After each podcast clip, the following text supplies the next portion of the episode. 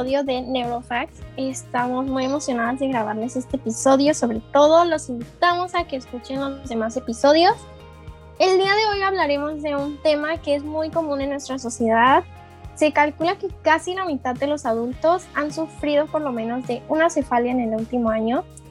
Entonces, hoy hablaremos sobre cefalias y migrañas. Y bueno, primero, ¿cómo están el día de hoy, chicas? Cuéntenme.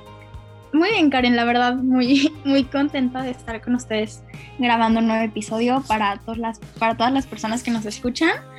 Y es verdad, es un tema demasiado común y muy interesante, la verdad, que digo, creo que a veces lo conocemos como superficialmente, pero no muy a fondo y digo, es un buen tema para indagar, ¿no? Claro que es un tema que siento que este problema, bueno, no problema, pero estos dolores de cabeza recurrentes, migrañas son muy comunes y más de lo que pensamos. ¿Tú qué opinas, Diana? Hola, hola, yo estoy muy bien y la verdad es que sí, creo que a la mayoría nos ha dado un dolorcito de cabeza, una migrañita, entonces es muy importante saber qué, cómo se provoca, qué es y todo eso, entonces estamos muy contentas de presentarles este tema que les va a servir de mucho. Chicas, eh, quiero empezar con una pregunta. ¿Ustedes sufren de cefalias o migrañas que sean como muy recurrentes, no sé, qué ustedes díganme. Mm, yo de migraña a veces, pero mi mamá es muy frecuente su, su migraña, entonces más o menos sí sé. ¿Tú, ¿Y tú, Lau? Eh, yo, la verdad, creo que soy como la excepción. A mí es muy complicado que, me, que tenga dolores de cabeza. O sea, y de hecho, a menos que esté como muy enferma de algo, me, me dan dolores de cabeza. Yo, yo sí creo que soy como la excepción. Pero conoces, ¿no? Alguien que sufra migrañas o de estos dolores muy, muy recurrentes. Sí, sí, sí, sí, digo, en, creo que en la secundaria era muy común. Yo, bueno, conocía a tres personas que, que sufrían de migrañas y a mí en ese entonces se me hacía lo más extraño del mundo porque no entendía cómo que es lo que pasaba y así. Pero, o sea, sí, sí es muy común al final del día y siento que es esta parte que no conocemos a fondo qué es lo que ocurre, ¿no? Sí, sobre todo qué es lo que, bueno, venimos el día de hoy en el podcast a informar qué son y normalmente, pues, por qué pasan, ¿no? Hay ciertos patrones que se pueden decir que pueden conducirnos a tener dolores de cabeza, pero muchas veces no son tan generalizados, es como Conozco gente que si huelen algo muy fuerte ya les duele la cabeza, ¿no? Y hay gente que es mucho más sensible que otra. Pero bueno, comencemos.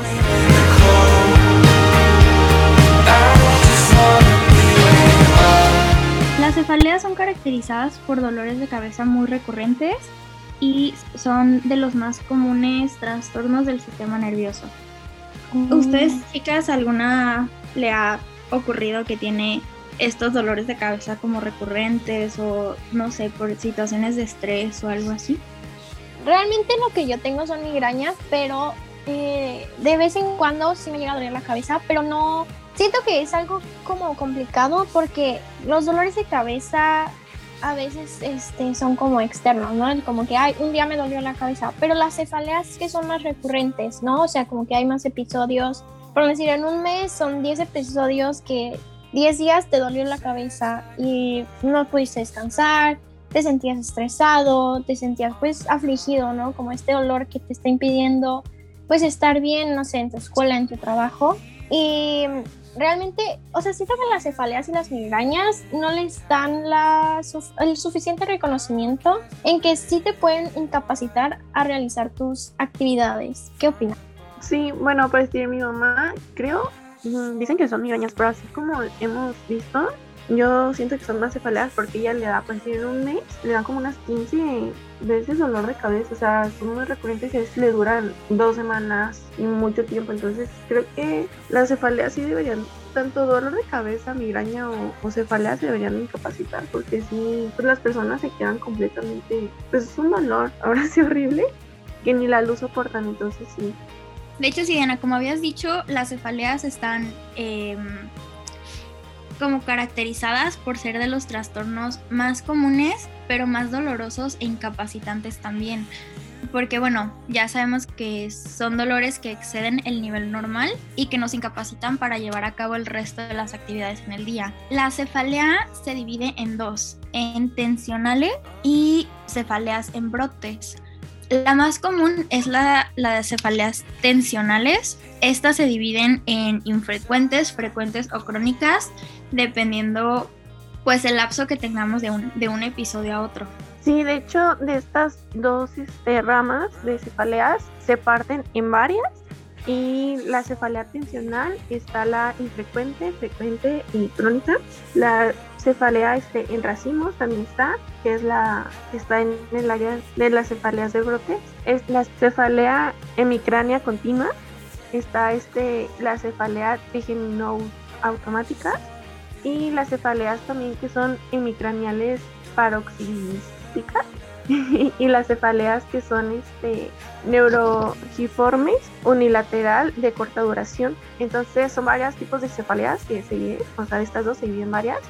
En total son como unas nueve y pues ahora sí cada una se diagnostica diferente, no son iguales. De hecho, eh, las más comunes son cuatro para diferenciarlas. Igual les vamos a dejar imágenes en, en Instagram, en los posts para que los vean y una de ellas es la de sinusitis, que es dolor eh, detrás de los huesos de la ceja y los pómulos y es en inversión X, o sea, lo que es arriba de tu cejita y abajo de los ojos, este, como en, X, esa es una de las cefaleas y la de sinusitis, está la cefalea de racimo, es el dolor que se concentra y es alrededor del ojo. Eh, el otro es por la tensión es gran presión en la cabeza y esto se viene y empieza desde tu frente. Está la migraña, que esto te da dolor, náuseas y cambios visuales, que son algunos de los síntomas, y empieza de la mitad de tu cabeza. Sí, estos serían como los, cómo diferenciar los tipos de cefaleas. Igual de migrañas, eh, igual ahorita vamos a darnos un poquito más al tema para también tener toda la información. Pero pues sí, si les funciona, es la parte de cómo se divide en la cara los dolores, o sea, en qué parte afectan más. Y, ¿saben? Siento que las cefaleas no son solo el dolor, sino que también, este, como decíamos, incapacita a la persona que lo sufre, porque está esta carga de que no puedes hacer tus actividades que tienes que hacer normalmente, tu calidad de vida pues se ve un poco más afectada, obviamente, y el hecho de que tengas que estar consumiendo medicinas tan constantemente y que no te hagan efecto, como que es esta parte estresante de si me tomo la medicina no me quita el dolor tal cual y sigo sufriendo el dolor de cabeza, entonces ¿de qué caso tiene, no? Y al igual que todo, es acudir al médico, ¿no? El, tenemos que ir al médico a que nos receten medicamentos, pues a un tratamiento específico y sobre todo que no nos hagamos ideas, como siempre hemos dicho, no investiguen en internet y pues ir al médico general puede ser una buena opción, ¿no? O tendríamos que acudir a un especialista. Mm, a lo que yo tengo conocimiento es de que cuando ya son dolores muy muy intensos, sí es importante ir con un neurólogo para ver cómo, o sea, cuál es el factor con el que se inicia y qué tipo de o cefalea este, se te da y darle un tratamiento adecuado. Igual podemos ir con un neuropsicólogo para que nos ayude en el aspecto este, cognitivo o sensorial para que no haya alguna afectación. Sí, igual como para diferenciarlas un poquito, lo que mencionamos, eh, la cefalea tensional infrecuente tienden a ser 10 episodios que ocurren al menos en un mismo día. Sí, es verdad lo que dicen chicas, la verdad es que a veces como que lo subestimamos, ¿no? De que hay un dolor de cabeza y así, pero las cefaleas y las migrañas la verdad es que son muy comunes y, necesitan un tratamiento adecuado. Igual eh, me gustaría empezar a presentarles un poquito el tema de las migrañas. Karen, ¿nos puedes compartir tú lo que conoces de las migrañas? Bueno, yo padezco migrañas, pero bueno, la migraña es el trastorno neurológico más frecuente concentrado en atención primaria y es de las pues patologías que se les ha dado incapacitaciones eh, más, a más personas en el mundo para, pues porque no pueden trabajar, no pueden realizar sus actividades como normalmente se pueden hacer. ¿Por qué? Porque las personas con migraña se ven afectadas en muchos aspectos de su vida, ¿no?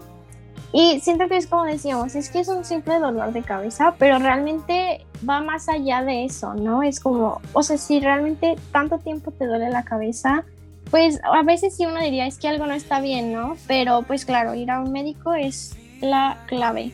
¿Qué son las migrañas? Se producen este fenómeno de sensibilización neuronal generado por las sucesivas activaciones de los umbrales de despolarización que generan las respuestas exageradas del dolor.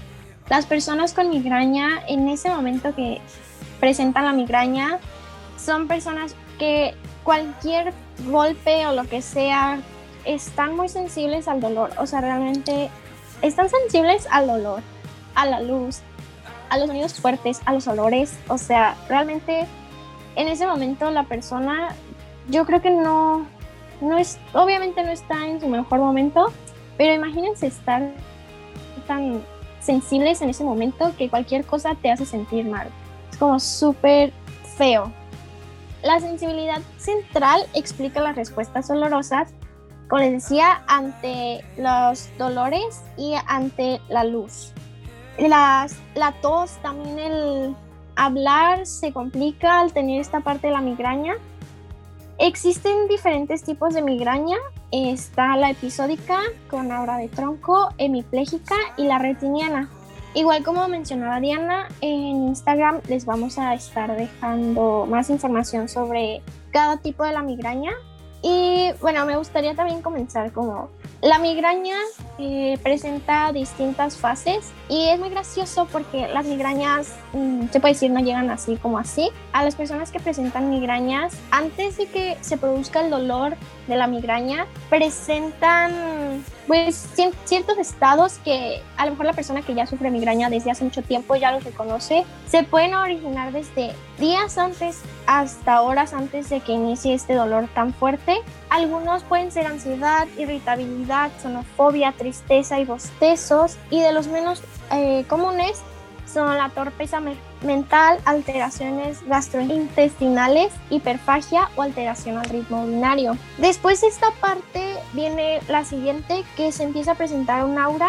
Es como si en uno de los ojos comenzaran a ver borroso o como con esta aura, pues sí es como la visión extraña y es cuando se empieza, se puede empezar a reconocer que viene esta parte de la migraña. Este empieza entre 5 a 60 minutos previos al dolor de la cabeza y esta aura se puede presentar hasta en el 99% de los casos que presentan migraña. Eh, siguiente ya es cuando comienza el dolor, que puede durar el dolor de 4 a 72 horas, que es un dolor intenso, pulsátil y pueden presentarse náuseas, vómitos y la sensibilidad a los sonidos. Y la parte de la resolución que es cuando el dolor pues se puede decir que ya no es tan intenso pero se, la persona se queda con estos síntomas similares a los de la fase anterior que era con vómito, ansiedad, este, tristeza, también con sonofobia que es esta sensibilidad a los sonidos. Y también algunos pacientes eh, experimentan que tras dormirse o vomitar se pueda eh, quitar este dolor de cabeza tan fuerte. No sé si quieran opinar algo, chicas, al respecto de esto. Karen, de hecho sí, este, tú nos compartiste que tú tienes migrañas. ¿Cómo fue en tu caso? Digo, si nos puedes compartir, eh, como el cómo te diagnosticaron a ti o como recomendaciones que, que a ti te funcionen cuando sientes que te va a llegar una migraña. A, mí me diagnosticaron eh, las migrañas cuando tenía como 15, 16 años y fue porque presenté un dolor de cabeza intenso por más de siete, bueno, por siete días. Entonces, pues ya fue como esta parte que fue como muy extraño. Pero realmente es como lo mencionábamos antes, duré tres días con el dolor intenso y los siguientes días era como si, si siguiera sintiendo esos síntomas, pero ya con el dolor tan, no tan intenso. Cuando acudo al doctor, me, pues te hacen una valoración este, desde qué pasa cuando te duele la cabeza, qué sientes, dónde te duele, qué pasa antes del dolor, ¿no? Como esta parte de que se, se diagnostica la migraña, se ubica más que nada que cuando, como mencionábamos, el aura que ves antes de que te duela la cabeza, ¿no? Estos síntomas previos. Y realmente siento que, como lo hemos dicho, es muy importante acudir al doctor y acudir al doctor y no preocuparse porque yo ese momento yo sentía que ya me estaba saliendo algo en la cabeza, la otra cabeza, ¿no? O sea, fue muy preocupante para mí. Pero más que nada, siento que lo más importante sí fue que fue al doctor y pues me diagnosticó con migrañas y me dio mi medicamento correspondiente que se puede decir me trata mejor la migraña. Dinos, Diana. Más o menos como qué edad tenías cuando... Tenía como 15, 15 años más o menos. Oye Karen, también otra duda, digo, que aquí, este, cortando los mitos que existen, que no es como muy recomendado intentar hacer... Es que al final, o sea, no hay forma de que, o sea, si tú ya estás presentando los síntomas, eh, ¿cómo se puede decir? Previos que uno ya reconoce cuando le va a dar migraña, o sea, no hay forma literalmente en que te, no te vaya a llegar el dolor.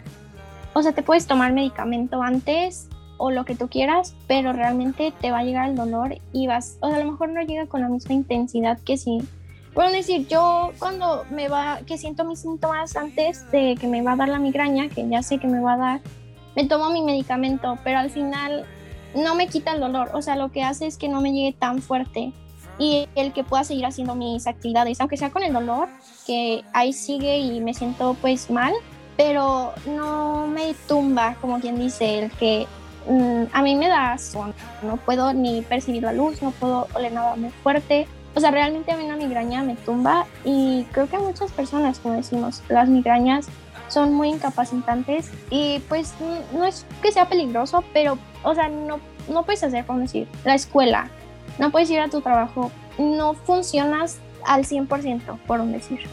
Sí, pero igual comentas que, o sea, ya que está, no hay forma de evitarla, pero sí como controlar un poquito esta parte de los síntomas, ¿no? De que no llegue tan fuerte. Sí, eso es lo único que puedes hacer cuando ya te viene la migraña. Y, por eso es importante que identifiquemos qué pasa o qué pasa antes de que nos duela eh, la cabeza en estos casos. Sí, de hecho, para decir, mi mamá es todo lo contrario a Karen, o sea, cuando le va a dar, le dan náuseas, no puede ver la luz para nada, o sea, se tiene que poner como un ermitaño así en cobijas para no ver la luz porque dice que es un dolor horrible.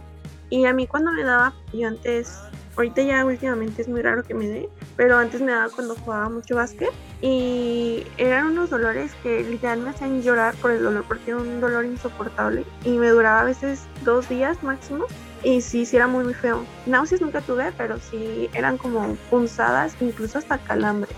Sí, la parte que decíamos de que de verdad incapacitan el resto de nuestras actividades, ¿no? Como, como dice Karen, o sea, no es lo mismo ir a la escuela, ir al trabajo, estar enfrente de una computadora. O sea, hay un montón de cosas que están como dificultando nuestro, bueno, el episodio de, de migraña que tenemos y lo que comentan, o sea, que, que, es verdad, o sea, dura muchísimo tiempo. Bueno, la duración de la, de la migraña o las cefaleas suelen durar bastante.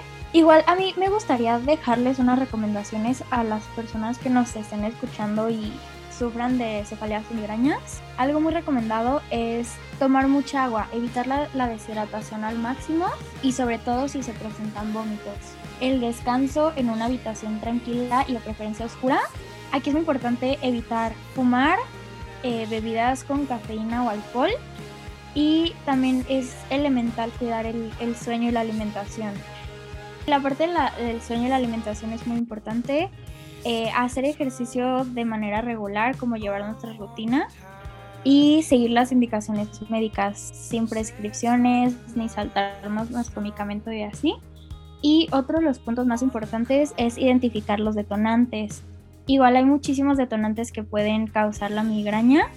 Diana, ¿nos, nos compartes poquito sobre detonantes? Sí, uno de los factores de riesgo que no se pueden modificar, bueno, en este sexo femenino, de hecho, a las mujeres tiene que darles más.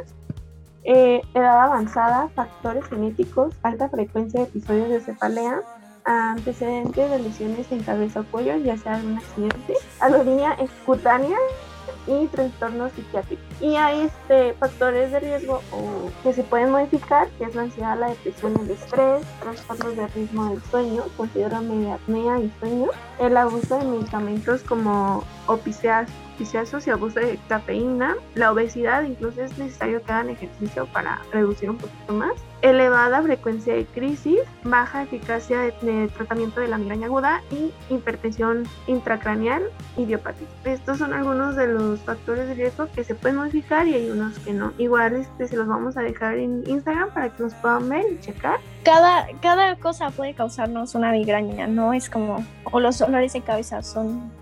es muy probable que a muchas, por eso es muy probable que a muchas personas nos den o suframos de estos trastornos. Sí, totalmente. Entonces creo que es importante. Ahora sí, como siempre decimos, en nuestro cerebro y tenemos que cuidarlo al 100% para ahora sí ser funcionales. Sí.